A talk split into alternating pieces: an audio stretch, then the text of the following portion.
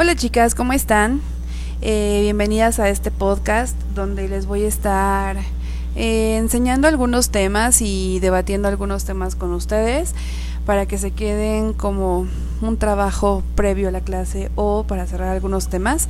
En este momento esta clase es una de las reposiciones que, que yo les debo y el tema polémico que vamos a tocar ahora es la ciencia de la salud basada en la evidencia.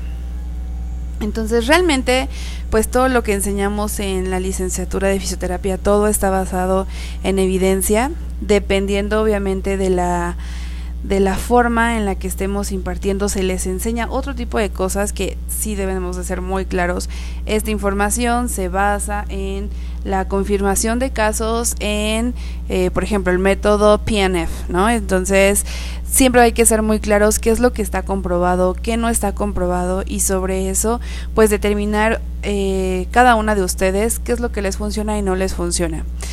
Aquí el objetivo es que todos, si nos interesa como algún tema o nos encanta o nos apasiona cierto tema, eh, deberíamos hacer eh, ciencia, ¿no? O sea, deberíamos de comprobar todo aquello que existe en el mundo y que realmente no tiene una gran confirmación. Entonces, ese es el tema polémico de este, este día. Entonces, para comenzar con este tema hay que pensar, obviamente, en nuestra materia y qué es lo que nos ofrece cada autor de nuestra materia. Eh, yo siempre les menciono a todos mis, mis alumnos, no hay que casarnos con una técnica solamente, hay que indagar, hay que investigar, hay que experimentar, hay que eh, ubicar qué caso clínico tenemos y sobre eso empezar a a ubicar qué, qué, técnica le va a favorecer más a ese paciente, el tipo de paciente, qué pensamientos socioculturales tenga, qué pensamientos religiosos también tenga, porque sobre eso vamos a hacer un gran, gran equipo con el paciente y vamos a, a realizar grandes cambios a él, ¿sale? Y a su tratamiento y pues obviamente a su patología.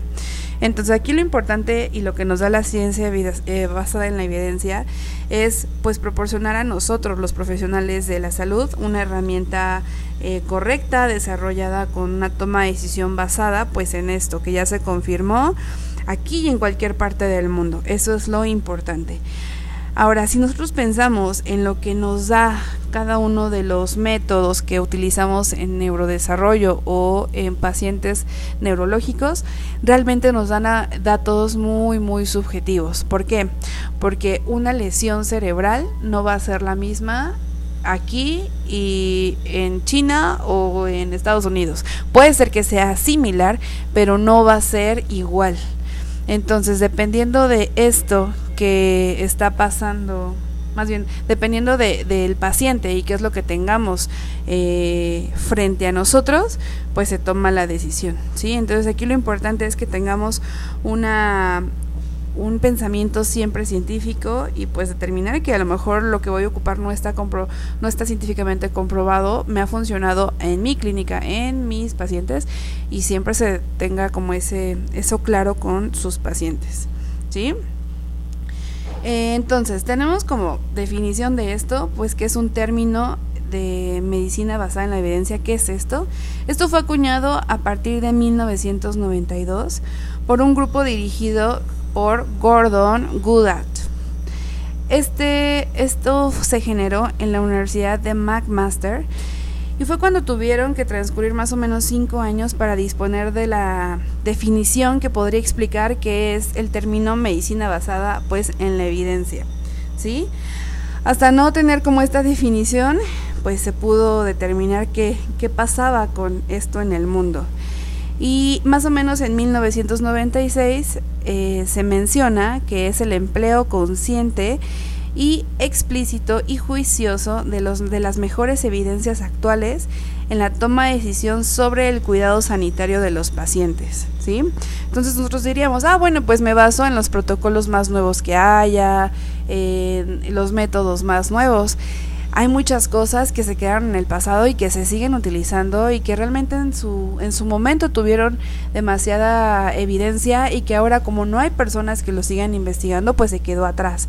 Entonces es, es, despertar en ustedes esta, esta sed de investigación y que todos podamos hacer investigación en algún momento de la vida para dejar un granito de arena eh, a nuestra carrera. Y más que nada en México, que en México no hay pues mucha investigación ¿sale? Y más en nuestra área que también estamos en los suelos en investigación. Entonces, ir determinando esos temas que a ustedes les llamen la atención, que lo quieran comprobar, que quieran determinar si si funciona o no funciona, ¿sí? Entonces, hay que ver obviamente el tema que tenemos, todos los protocolos y técnicas que tenemos en el mercado, la población que tenemos y entonces podemos tomar una decisión con un buen contexto y eh, técnicas basadas en evidencia. ¿sí? Eh, espero que hasta aquí vaya como todo súper claro para poder determinar y con, que entiendan la definición pues de estos términos. Entonces, ¿cuáles serían los pasos para seguir pues con esta comprobación y dar un buen tratamiento científico? Primero es formular la manera precisa de preguntarse del problema que tienes enfrente, la patología que tienes enfrente. Entonces, ya que determiné la patología y buscar qué es lo que necesito para este paciente, hay que localizar la mejor evidencia posible en literaturas, en investigaciones que tenemos en el mercado para entonces poder aplicarla. Después hay que, hay que evaluar críticamente la evidencia científica que ya encontraste y que ya dijiste, ah, bueno, pues esta es la que voy a utilizar y sobre eso pues aplicarla y poder dar tus conclusiones sobre esta técnica que tú ya aprendiste o esa técnica que estás aplicando a tus pacientes. Al final de todo esto, evaluar la efectividad y la evidencia del proceso que has tenido, aunque sea con eh, presentaciones de casos, pero que quede una evidencia de todos los pacientes que estamos manejando con cierta técnica. Esto nos, nos debe de hacer un poco más... Eh, organizados y planeados en nuestros tratamientos. No es de que llegue el paciente y de repente, ah, híjole, ¿qué le voy a decir? ¿Qué le, está haciendo la, qué le estaba haciendo la sesión pasada? No, es de tener un plan estratégico dependiendo lo que has estado trabajando con ese paciente, reevaluar constantemente, todo evidenciarlo para que puedas hacer una publicación de tus casos. ¿sí? Entonces recuerden, hay cinco pasos. Primero, formularme cuál patología es la que tengo, si tengo alguna, alguna duda de ello, leer qué hay, lo que, hay en el mundo sobre esta patología, después localizar la evidencia que ya tengo en el mercado, en el mundo, evaluar críticamente cuál es la que vas a, utilizar, o sea, mediante la evidencia científica, cuál es la que, la que vas a utilizar, aplicarla y dar nuestras conclusiones y al final evaluar, ¿sí?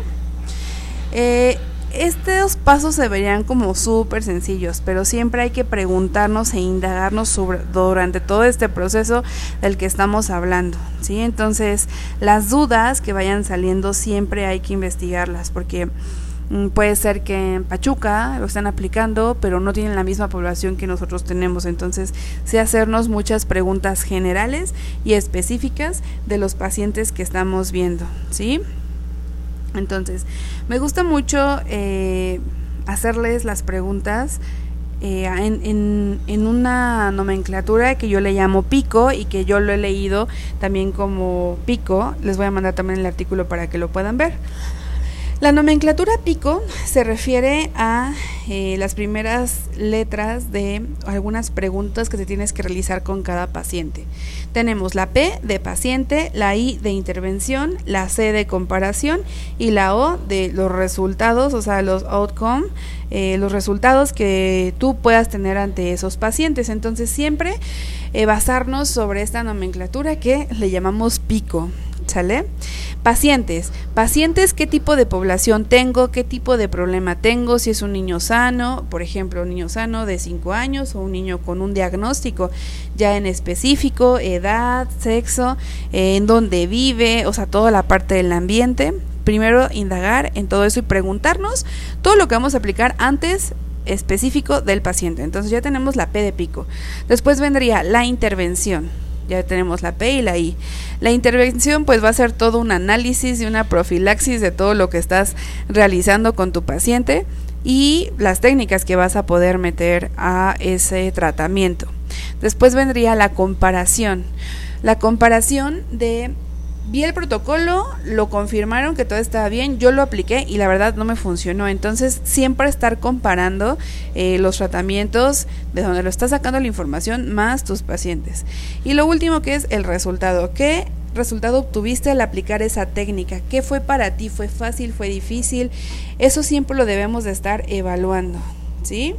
Entonces, vamos a iniciar con esto. Va, es claro mencionar que Dentro de las técnicas de neurodesarrollo encontramos técnicas de los años 50 que se siguen utilizando y que realmente son cursos súper caros, pero siempre analizando qué es lo que hace esa técnica con nuestras bases de anatomía, fisiología, eh, neurología suena lógico la técnica y por eso funciona, porque fisiológicamente funciona ese tipo de estímulos, o sea, es realmente la naturaleza del movimiento, de la biomecánica del cuerpo.